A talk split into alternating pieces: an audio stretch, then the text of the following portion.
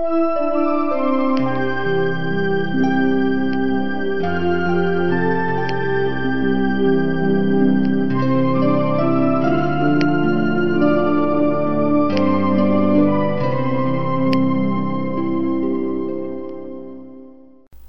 mademoiselle, monsieur, chers amis, soyez les bienvenus sur Radio Kardec.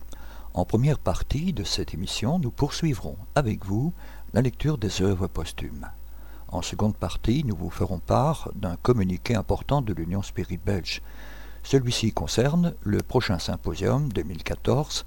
Inscrivez-vous avant le 1er avril 2014 et vous recevrez une réduction de 5 euros par adulte sur le week-end du 17 mai. Cette 174e émission se terminera par les séquences habituelles, à savoir l'agenda des activités spirites francophones que vous avez bien voulu nous communiquer, ainsi que les avis et annonces de nos divers partenaires.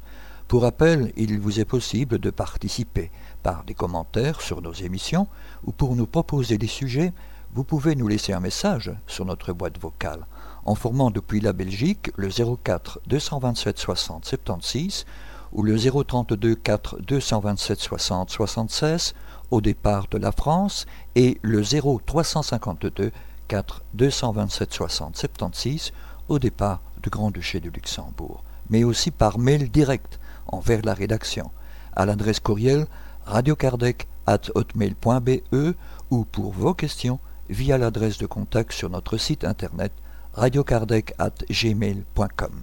Nous vous souhaitons à toutes et à tous une très bonne écoute et à bientôt. La mort est spirituelle.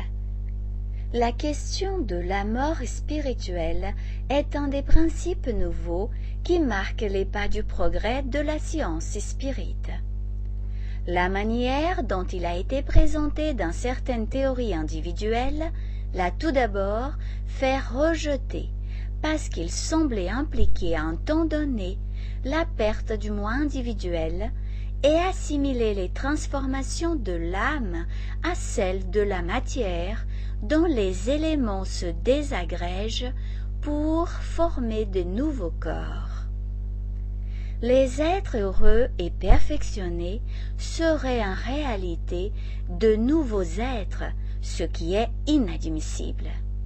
L'équité des peines et des jouissances futures n'est évidente qu'avec la perpétuité des mêmes êtres gravissant l'échelle du progrès et s'épurant par leur travail et les efforts de leur volonté. Telles étaient les conséquences que l'on pouvait tirer a priori de cette théorie. Toutefois, nous devons en convenir elle n'a point été présentée avec la forfanterie d'un orgueilleux venant imposer son système. L'auteur a dit modestement qu'il venait jeter une idée sur le terrain de la discussion et que de cette idée pourrait sortir une nouvelle vérité. Selon l'avis de nos éminents guides spirituels, il aurait moins péché par le fond que par la forme, qui a prêté à une fausse interprétation.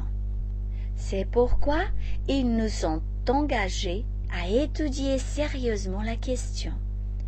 C'est ce que nous allons essayer de faire en nous basant sur l'observation des faits qui ressortent de la situation de l'esprit aux deux époques capitales du retour à la vie corporelle et de la rentrée dans la vie spirituelle. Au moment de la mort corporelle, nous voyons l'esprit entrer dans le trouble et perdre la conscience de lui-même, de sorte qu'il n'est jamais témoin du dernier soupir de son corps. Peu à peu, le trouble se dissipe et l'esprit se reconnaît comme l'homme qui sort d'un profond sommeil. Sa première sensation est celle de la délivrance de son fardeau charnel. Puis vient le saisissement de la vue du nouveau milieu où il se trouve. Il est dans la situation d'un homme que l'on chloroformise pour lui faire une imputation et que l'on transporte pendant son sommeil dans un autre lieu. À son réveil, ils se sont débarrassés du membre qui le faisait souffrir. Souvent, ils cherchent ce membre qui est surpris de ne plus sentir. De même, dans le premier moment, l'esprit cherche son corps. Il le voit à ses côtés, il sait que c'est le sien et s'étonne d'un être séparé.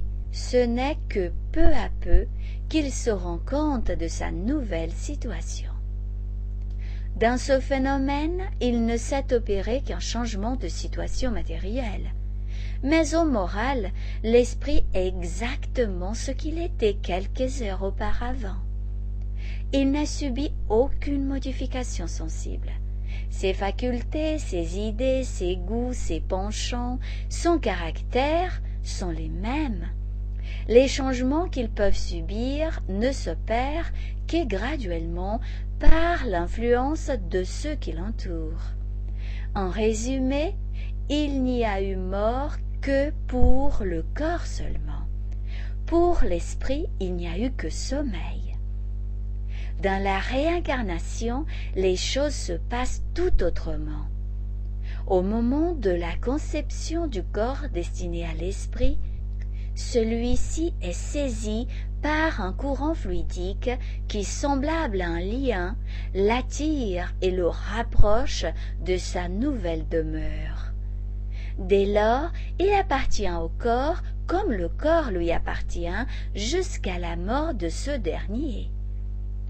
Toutefois, l'union complète, la prise de possession réelle, n'a lieu qu'à l'époque de la naissance.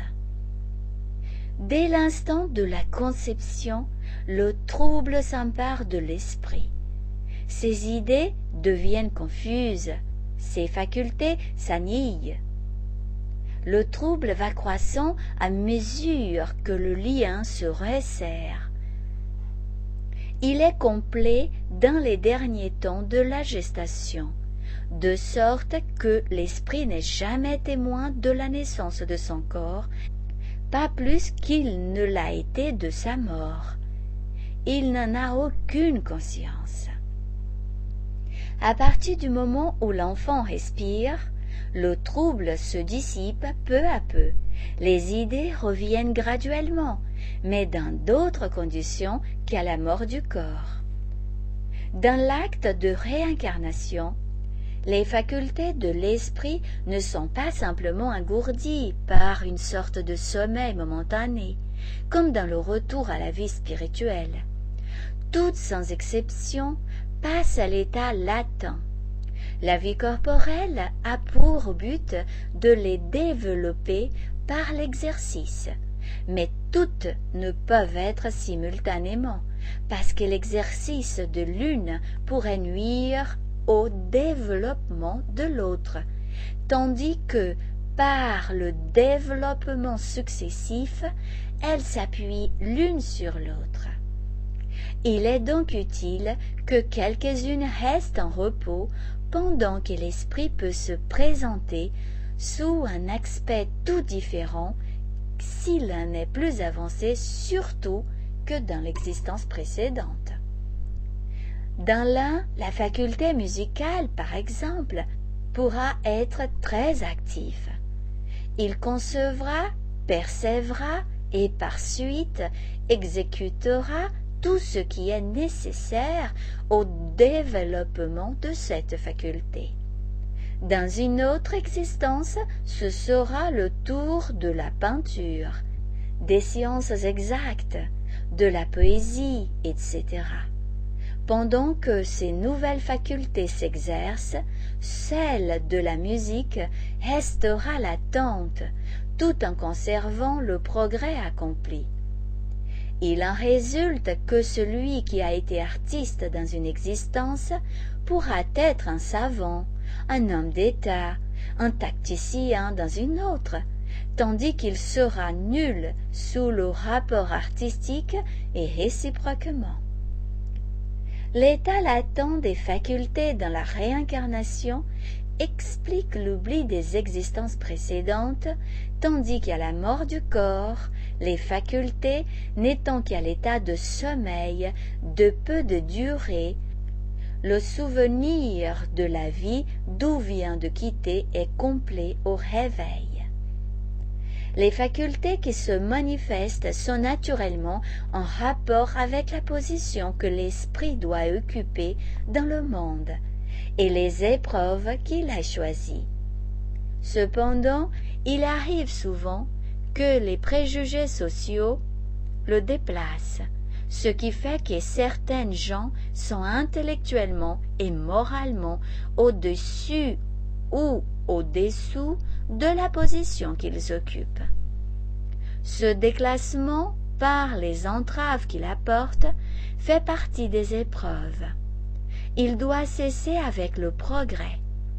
Dans un ordre social avancé, tout se règle selon la logique des lois naturelles, et celui qui n'est apte qu'à faire des souliers n'est pas par droit de naissance appelé à gouverner les peuples.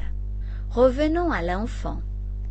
Jusqu'à la naissance, toutes les facultés étant à l'état latent, l'esprit n'a aucune conscience de lui-même. Au moment de la naissance, celles qui doivent s'exercer ne prennent point subitement leur ressort. Leur développement suit celui des organes qui doivent servir à leur manifestation. Par leur activité intime, elles poussent au développement de l'organe correspondant, comme le bourgeon naissant pousse l'écorce de l'arbre. Il en résulte que, dans la première enfance, l'esprit n'a la jouissance de la plénitude d'aucune de ses facultés, non seulement comme incarné, mais même comme esprit. Il est véritablement enfant, comme le corps auquel il est lié. Il ne se trouve pas comprimé péniblement dans le corps imparfait, sans cela, Dieu eût fait de l'incarnation un supplice pour tous les esprits bons ou mauvais. Il en est autrement de l'idiot et du crétin. Les organes ne s'étant pas développés parallèlement avec les facultés, l'esprit finit par se trouver dans la position d'un homme serré par des liens qui lui ôtent la liberté de ses mouvements. Telle est la raison pour laquelle on peut évoquer l'esprit d'un idiot et en obtenir des réponses sensées, tandis que celui d'un enfant en très bas âge ou qui n'a pas encore vu le jour est incapable de répondre. Toutes les facultés, toutes les aptitudes sont un germe dans l'esprit dès sa création elles y sont à l'état rudimentaire comme tous les organes dans le premier filet du fœtus informe, comme toutes les parties de l'arbre dans la semence. Le sauvage qui plus tard deviendra un homme civilisé possède donc lui les germes qui un jour en feront un savant, un grand artiste ou un grand philosophe. À mesure que ces germes arrivent à maturité, la Providence lui donne pour la vie terrestre un corps approprié à ses nouvelles aptitudes. C'est ainsi que le cerveau d'un Européen est plus complètement organisé, pourvu d'un plus grand nombre de touches que celui du sauvage. Pour la vie spirituelle, elle lui donne un corps fluidique ou périsprit plus subtil, impressionnable des nouvelles sensations. À mesure que l'esprit grandit, la nature le pourvoit des instruments qui lui sont nécessaires. Dans le sens de désorganisation, de désagrégation des parties, de dispersion des éléments, il n'y a de mort que pour l'enveloppe matérielle et l'enveloppe fluidique. Mais l'âme ou esprit ne peut mourir pour progresser. Autrement, elle perdrait son individualité, ce qui équivaudrait au néant. Dans le sens de transformation, régénération, on peut dire que l'esprit meurt à chaque incarnation pour ressusciter avec de nouveaux attributs sans cesser d'être lui-même. Tel un paysan, par exemple, qui s'enrichit et devient grand seigneur. Il a quitté la chaumière pour un palais, la veste pour l'habit brodé. Tout est changé dans ses habitudes, dans ses goûts, dans son langage, dans son caractère même. En un mot, le paysan est mort. Il a enterré l'habit de bure pour renaître homme du monde. Et pourtant, c'est toujours le même individu, mais transformé. Chaque existence corporelle est donc pour l'esprit une occasion de progrès plus ou moins sensible. Rentré dans le monde des esprits, il apporte de nouvelles idées. Son horizon moral s'élargit. Ses perceptions sont plus fines, plus délicates. Il voit et comprend ce qu'il ne voyait et ne comprenait pas auparavant.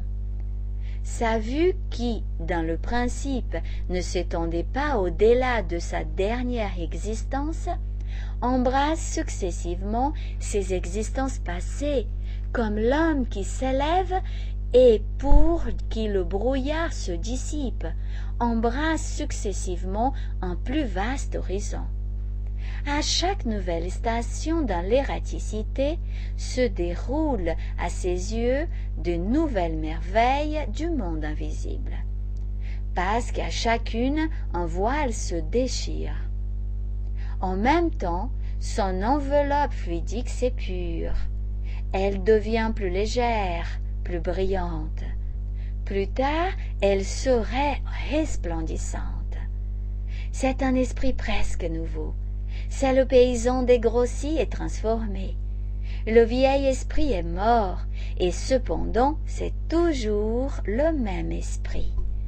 C'est ainsi, croyons-nous, qu'il convient d'entendre la mort spirituelle. La vie future. La vie future n'est plus un problème. C'est un fait acquis à la raison et à la démonstration pour la presque unanimité des hommes, car ces négateurs ne forment qu'une infime minorité, malgré le bruit qu'ils s'efforcent de faire. Ce n'est donc pas sa réalité que nous nous proposons de démontrer ici. Ce serait se répéter sans rien ajouter à la conviction générale. Le principe étant admis, comme prémisse, ce que nous proposons, c'est d'examiner son influence sur l'ordre social et la moralisation selon la manière dont il est envisagé. Les conséquences du principe contraire, c'est-à-dire du néantisme, sont également trop connues et trop bien comprises pour qu'il soit nécessaire de les développer à nouveau. Nous dirons seulement que s'il était démontré que la vie future n'existe pas, la vie présente serait sans autre but que l'entretien d'un corps qui demain, dans une heure, pourrait cesser d'exister et tout dans ce cas serait fini sans retour. La conséquence logique d'une telle condition de l'humanité serait la concentration de toutes les pensées sur l'accroissement des jouissances matérielles, sans souci du préjudice d'autrui. Car pourquoi se priver sans poser des sacrifices? Quelle nécessité de se contraindre pour s'améliorer, se corriger de ce défaut? Ce serait encore la parfaite inutilité du remords, du repentir, puisqu'on n'aurait rien à espérer. Ce serait enfin la consécration de l'égoïsme et de la maxime le monde est au plus fort et au plus adroit. Sans la vie future, la morale n'est qu'une contrainte, un code de convention imposé arbitrairement, mais elle n'a aucune racine dans le cœur Une société fondée sur une telle croyance n'aurait d'autre lien que la force et tomberait bientôt en dissolution. Qu'on n'objecte pas que parmi les négateurs de la vie future, il y a d'honnêtes gens, incapables de faire sciemment du tort à autrui et susceptibles des plus grands dévouements. Disons d'abord que, chez beaucoup d'incrédules, la négation de l'avenir est plutôt une fanfaronnade, une jactance, un orgueil de passé pour des esprits forts que le résultat d'une conviction absolue. Dans le fort intime de leur conscience, il y a un doute qui les importune. C'est pourquoi ils cherchent à s'étourdir mais ce n'est pas sans une secrète arrière-pensée qu'ils prononcent le terrible rien qui les prive du fruit de tous les travaux de l'intelligence et brise à jamais les plus chères affections. Plus d'un de ceux qui crient le plus fort sont les premiers à trembler à l'idée de l'inconnu. Aussi, quand approche le moment fatal d'entrer dans cet inconnu, bien peu s'endort du dernier sommeil avec la ferme persuasion qu'ils ne se réveilleront pas quelque part, car la nature ne perd jamais ses droits. Disons donc que chez le plus grand nombre, l'incrédulité n'est que relative, c'est-à-dire que leur raison n'étant satisfaite ni des dogmes, ni des croyances religieuses, et n'ayant trouvé nulle part de quoi combler le vide qui s'était fait en eux, ils ont conclu qu'il n'y avait rien et bâti des systèmes pour justifier la négation. Ils ne sont donc incrédules que faute de mieux. Les incrédules absolus sont fort rares, si toutefois il en existe. Une intuition latente et inconsciente de l'avenir peut donc en retenir un certain nombre sur la pente du mal, et l'on pourrait citer une foule d'actes, même chez les plus endurcis, qui témoignent de ce sentiment secret qui les domine à leur insu. Il faut dire aussi que quel que soit le degré de l'incrédulité, les gens d'une certaine condition sociale sont retenus par le respect humain leur position les oblige à se maintenir dans une ligne de conduite très réservée. Ce qu'ils redoutent par-dessus tout, c'est la flétrissure et le mépris qui, en leur faisant perdre par la déchéance du rang qu'ils occupent la considération du monde, les priveraient des jouissances qu'ils s'y procurent. S'ils n'ont pas toujours le fond de la vertu, ils en ont au moins le vernis.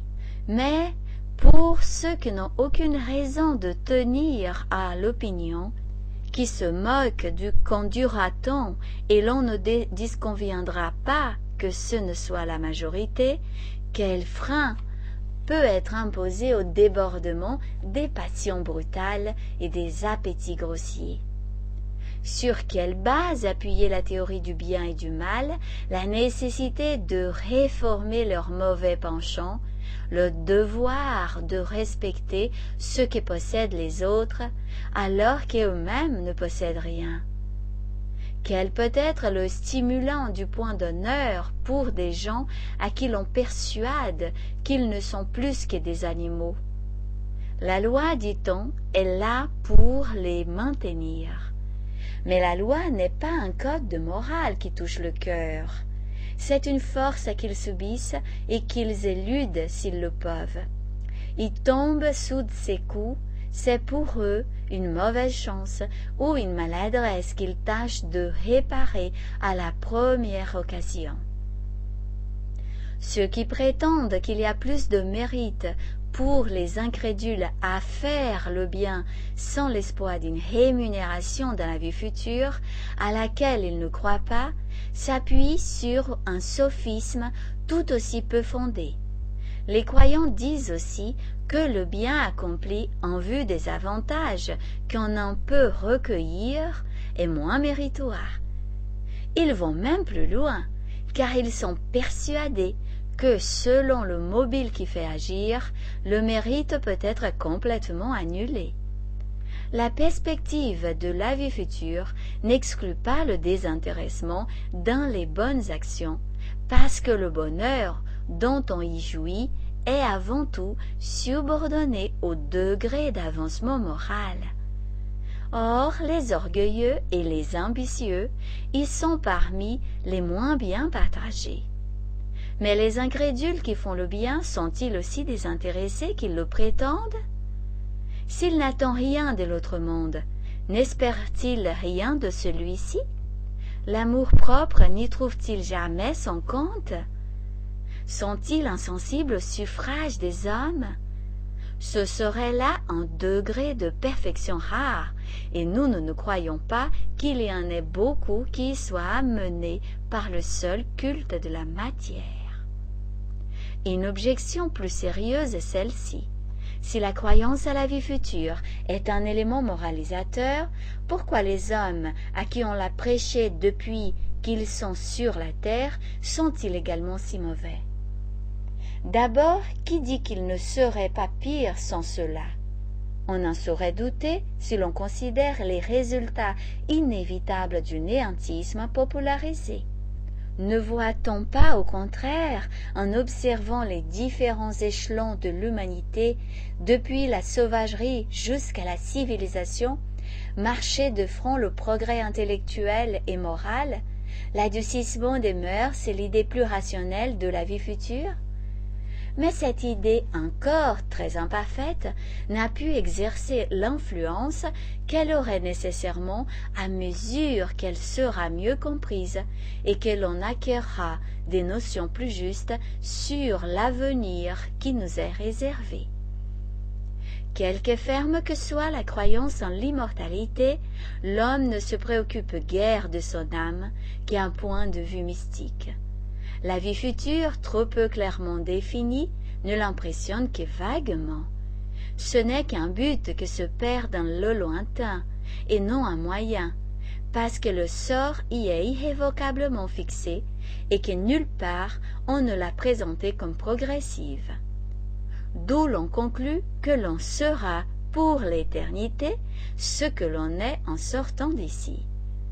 D'ailleurs, le tableau que l'on en fait les conditions déterminantes du bonheur ou du malheur que l'on y éprouve sont loin surtout dans un siècle d'examen comme le nôtre de satisfaire complètement la raison. Puis, il ne se rattache pas assez directement à la vie terrestre. Entre les deux, il n'y a aucune solidarité, mais un abîme, de sorte que celui qui s'y préoccupe principalement de l'une des deux perd presque toujours l'autre de vue. Sur l'empire de la foi aveugle, cette croyance abstraite avait suffi aux inspirations des hommes. Alors ils se laissaient conduire. Aujourd'hui, sous le règne du libre examen, ils veulent se conduire eux-mêmes, voir par leurs propres yeux et comprendre. Les vagues notions de la vie future ne sont pas à la hauteur des idées nouvelles et ne répondent plus aux besoins créés par le progrès. Avec le développement des idées, tout doit progresser autour de l'homme, parce que tout se tient, tout est solidaire dans la nature. Science, croyance, culte, législation, moyens d'action. Le mouvement en avant est irrésistible, parce qu'il est la loi de l'existence des êtres quoi que ce soit qui reste en arrière, au-dessous du niveau social, est mis de côté comme des vêtements qui ne sont plus à la taille et finalement est emporté par le flot qui monte. Ainsi en est-il des idées puériles sur la vie future dont se contentaient nos pères. Persister à les imposer aujourd'hui serait pousser à l'incrédulité. Pour être accepté par l'opinion et pour exercer son influence moralisatrice, la vie future doit se présenter sous l'aspect d'une chose positive, tangible en quelque sorte, capable de supporter l'examen, satisfaisante pour la raison sans rien laisser dans l'ombre.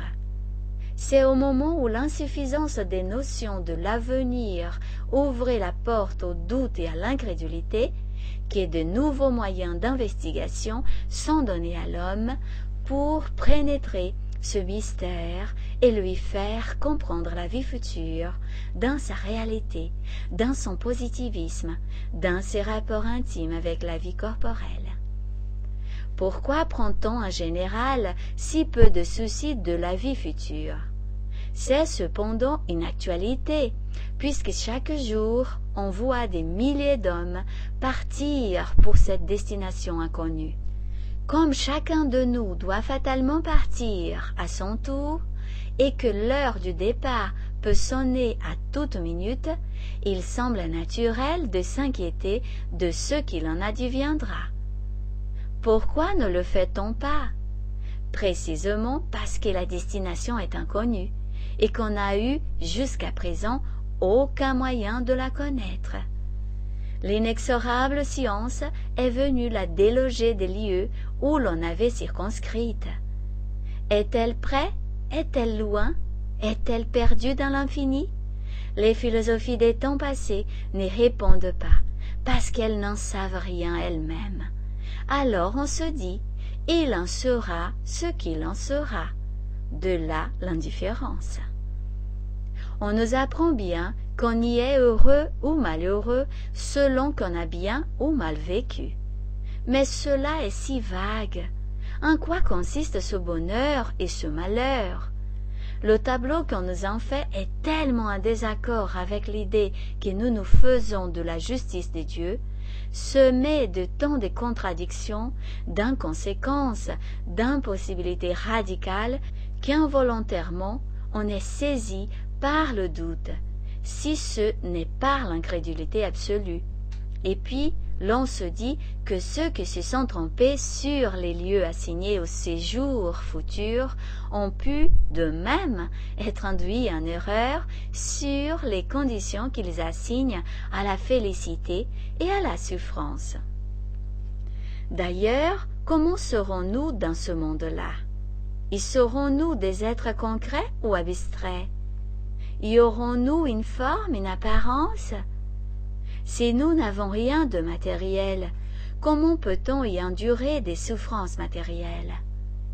Si les heureux n'ont rien à faire, l'oisivité perpétuelle au lieu d'une récompense devient un supplice, à moins d'admettre le nirvana du bouddhisme qui n'est guère plus enviable l'homme ne se préoccupera de la vie future que lorsqu'il verra un but nettement et clairement défini, une situation logique répondant à toutes ses aspirations, résolvant toutes les difficultés du présent, et qu'il ne trouvera rien que la raison ne puisse admettre. S'il se préoccupe du lendemain, c'est parce que la vie du lendemain se lie intimement à la vie de la veille. Elles sont solidaires l'une de l'autre. Il sait que de ce qu'il fait aujourd'hui dépend la position de demain, et de ce qu'il fera demain dépendra la position du surlendemain, et ainsi de suite. Telle doit être pour lui la vie future, quand celle-ci ne sera plus perdue dans les nuages de l'abstraction, mais une actualité palpable, complément nécessaire de la vie présente, une des phases de la vie générale, comme les jours sont des phases de la vie corporelle. Quand il verra le présent réagir sur l'avenir par la force des choses, et surtout quand il comprendra la réaction de l'avenir sur le présent, quand en un mot il verra le passé, le présent et l'avenir s'enchaîner par inexorable nécessité, comme la veille, le jour et le lendemain dans la vie actuelle, oh, alors ses idées changeront tout autour, parce qu'il verra dans la vie future non seulement un but, mais un moyen, non un effet éloigné, mais actuel. C'est alors aussi que cette croyance exercera forcément et par une conséquence toute naturelle une action prépondérante sur l'état social et la moralisation. Tel est le point de vue sous lequel le spiritisme nous fait envisager la vie future. Chers amis, restez à l'écoute, nous reprendrons la suite de cette émission juste après cette première pause musicale.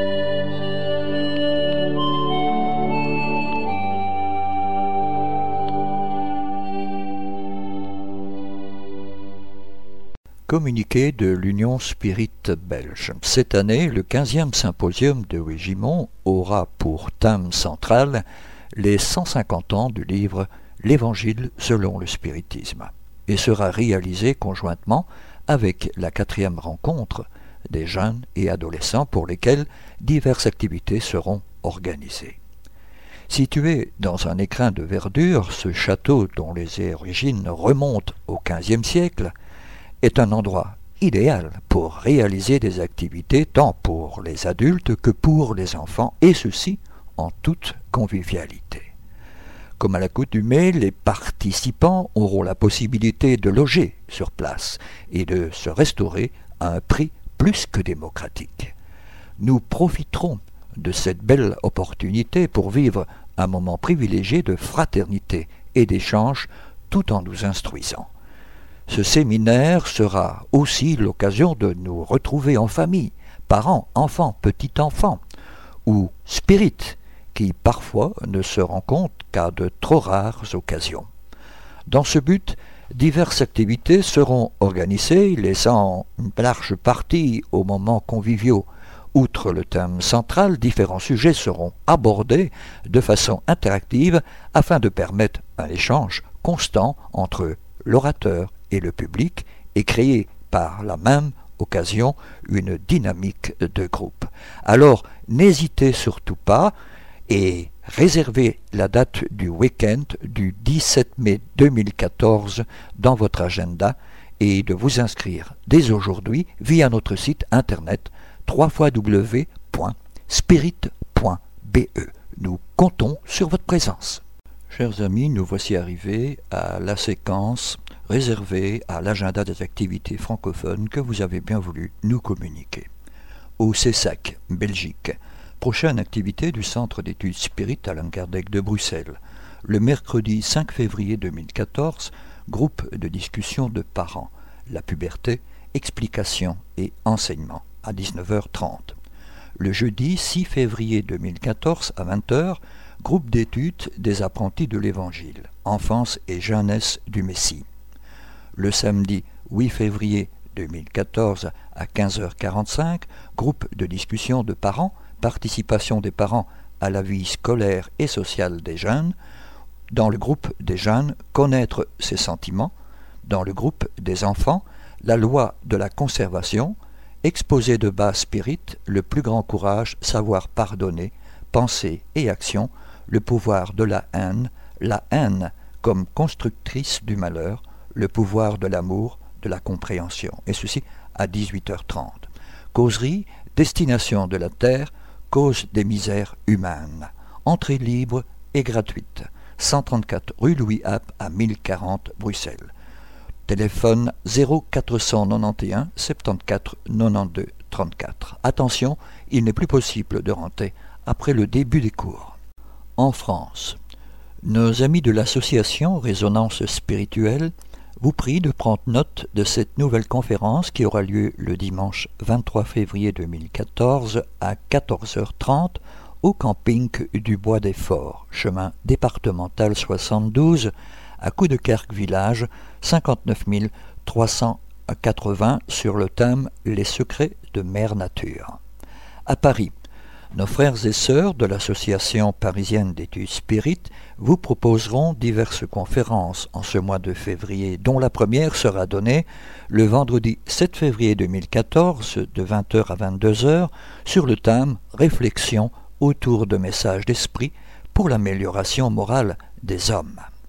Le samedi 8 février 2014 de 15h à 17h, ils vous parleront des notions générales sur les fluides.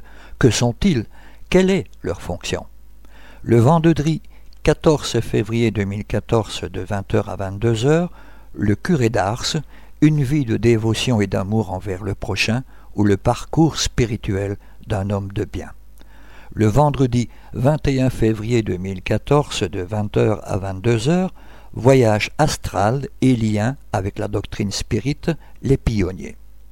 Le samedi 22 février 2014 de 15h à 17h, les temps sont arrivés selon la Genèse, le vendredi 23 février de 20h à 22h, médiumnité et médium spirit, un binôme au service du prochain.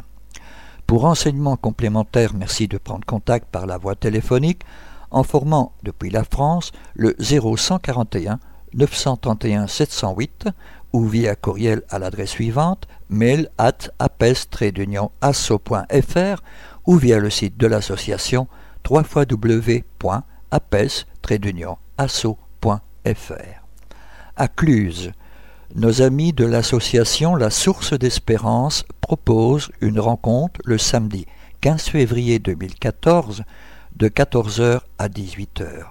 Le sujet Mon parcours, ma médiumité. Brasserie de l'Europe, premier étage, 137, place Charles de Gaulle, à Cluse, département 74. À Grézieux-la-Varenne, L'Association du chemin vous informe de la prochaine conférence qu'ils organisent sur le thème La transcommunication vidéo avec notre frère Joël Uri de l'IFRES, Institut français de recherche et d'expérimentation spirit. La conférence aura lieu le samedi 8 février 2014 à 14h30 dans son local, salle AEP 5 rue de l'Artisanat à 60 290 Grézieux-la-Varenne. Droit d'entrée 9 euros. Inscription obligatoire sur le site de l'association www.du-chemin.org. À Douai. Nos frères et sœurs du chaînon spiritualiste de Douai, dont le siège social se trouve au numéro 21 rue des Écoles à 59 500 Douai, proposent le dimanche 16 février 2014 de 15h à 19h une conférence sur le thème Comment concilier spiritualité et vie quotidienne. Celle-ci s'effectuera à la Maison des Associations, salle de la Chapelle, rue des Potiers à Douai. À Villeneuve, le Centre d'études spirites de Waterloo propose le dimanche 9 février 2014 à 15h une conférence sur le thème Intuition et méditation à l'hôtel Kenriat, place des Moulins, 15 avenue de la Créativité, 59 650 Villeneuve d'Ascq, participation aux frais 8 euros. À Bruy-la-Bouissière, l'association Augustin Le Sage propose pour le dimanche 9 février 2014 une rencontre autour du thème Les secrets de Dame Nature. Pour inscription et renseignements complémentaires, merci de visiter le site de l'association www.associationlesagespirit.fr. Chers amis, merci de bien vouloir rester à l'écoute. Nous retrouverons la suite des communiqués de nos divers partenaires juste après cette dernière pause musicale.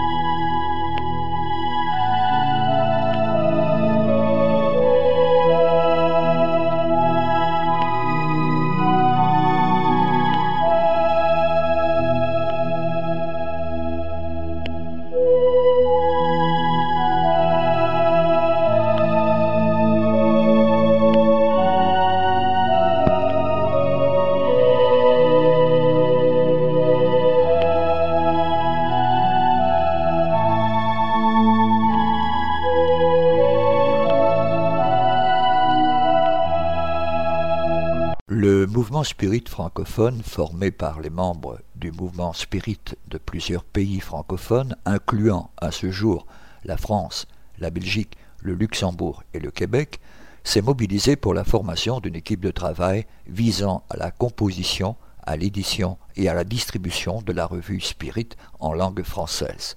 Le but de cette équipe est de diffuser plus largement la revue Spirit, de la rendre toujours plus attractive et intéressante, tant pour les spirites que pour les personnes s'intéressant au spiritisme selon l'orientation donnée par les esprits à son fondateur Alan Kardec. Vous pouvez vous abonner dès maintenant via l'adresse postale suivante, Monsieur Jean-Pierre Pipineau, 9 Chemin du Pinge, Le Passage, 47 520 France. La revue Spirit, un an, quatre numéros, 20 euros. Abonnement pour l'étranger, 29 euros par chèque à l'ordre du mouvement spirit francophone. Ou pour la commander par courriel à l'adresse suivante jpp Au sujet de livres, et en particulièrement en France, toute commande de livres spirit peut également être effectuée auprès de notre frère Jean-Pierre Pipineau via l'adresse courriel jppno sfr.fr. Au sujet de la revue Spirit, nous tenons à vous remercier de votre fidélité qui nous a permis de tenir ce beau défi désormais réussi.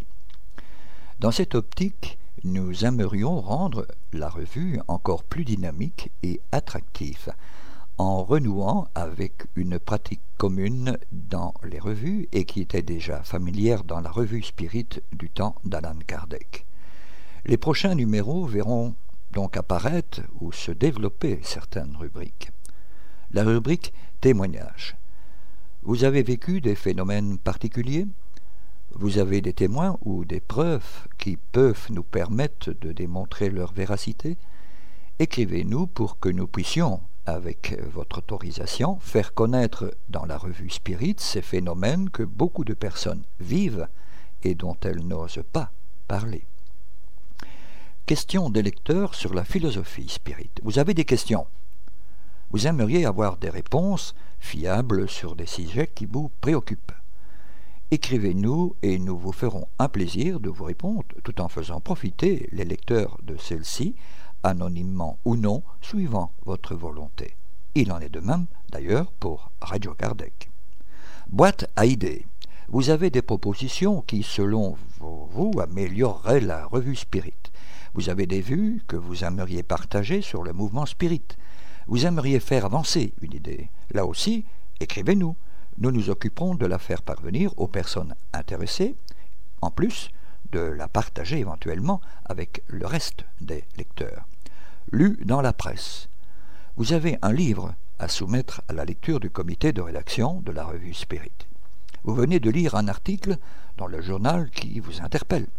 Vous voulez diffuser un article intéressant pour promouvoir le spiritisme, transmettez-le nous avec vos commentaires éventuels. Rubrique nationale et internationale. Vous avez des événements en rapport avec le spiritisme à promouvoir. Vous êtes témoin d'événements liés au mouvement spirit près de chez vous.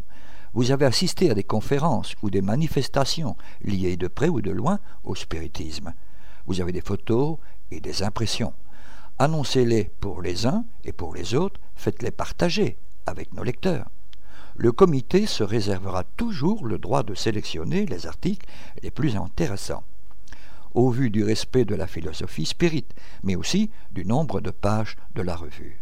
Le comité de rédaction pourra ne pas donner suite à certaines propositions s'il estime que le doute existe quant à la véracité ou l'interprétation de phénomènes vécus ou proposés. À vos plumes donc.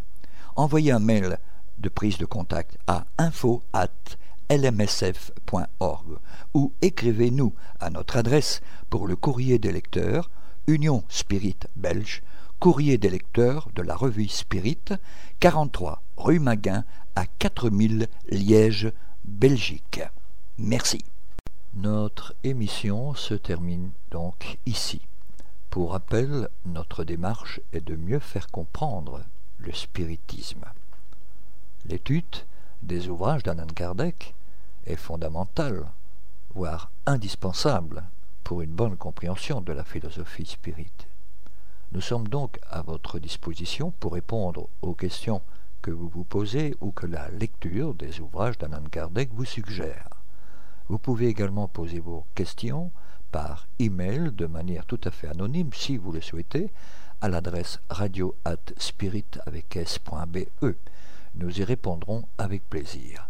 Notre répondeur téléphonique, le 0032 4 227 60 76, est également à votre disposition si vous souhaitez laisser vos questions.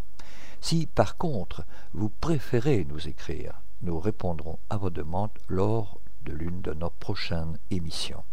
Vous pouvez envoyer votre courrier à l'attention du président de l'Union Spirit Belge, M. Jean-Paul Évrard, 43 rue Maguin à 4000 Liège, Belgique, ou votre demande d'information sur un thème précis directement auprès du coordinateur des émissions, M. Gérard Donny, radiocardec at hotmail.be. Merci de votre attention et à bientôt.